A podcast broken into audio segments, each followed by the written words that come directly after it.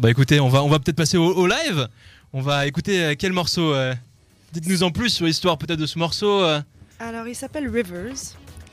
Euh, on l'a composé il y a quoi il y a, il y a combien de temps? Euh, ça fait un, un- je sais pas exactement, plus d'un an en tout cas, mais c'est un titre qui, euh, euh, qui n'est pas dans, dans l'EP. C'est euh, C'est une exclue donc. exactement, C'est une exclue. c'est une exclue et euh, qui fera peut-être partie euh, du prochain album. Ta, ta, ta. Ah, peut-être. Donc tout de suite en live, Charlotte Grace sur cette radio.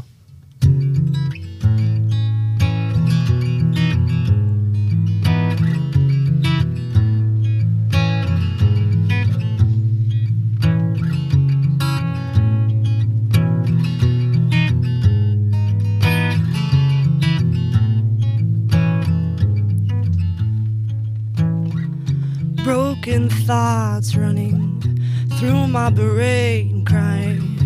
Won't you cease? But their mind just the same. I'll go through this one last time, then memories give me back my mind. Old records, run down pains. Let me go now. I'm no more yours to claim. You'd own me.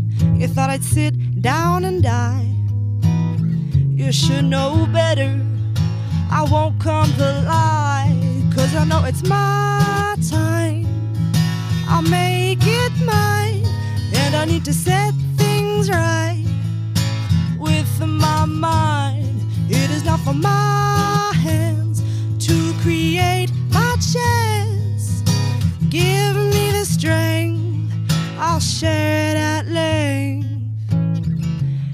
As I say, it's time to move from blindness to sight, from reason to light.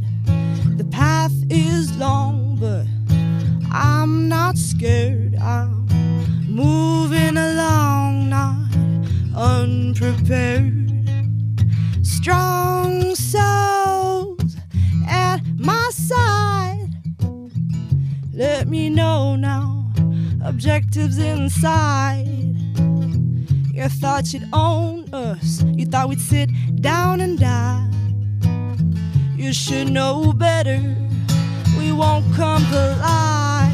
Cause you know it's my time, I'll make it mine. And I need to set things right with my mind. It is not for my hands to create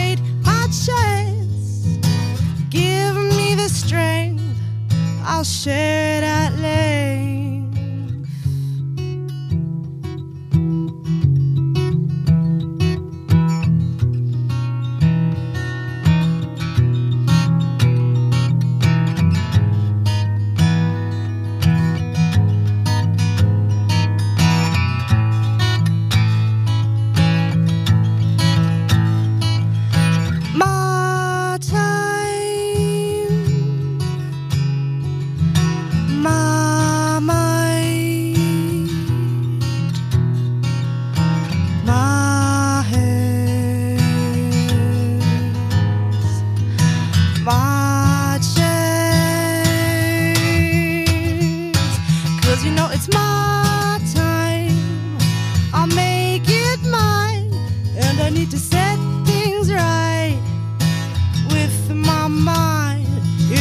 For my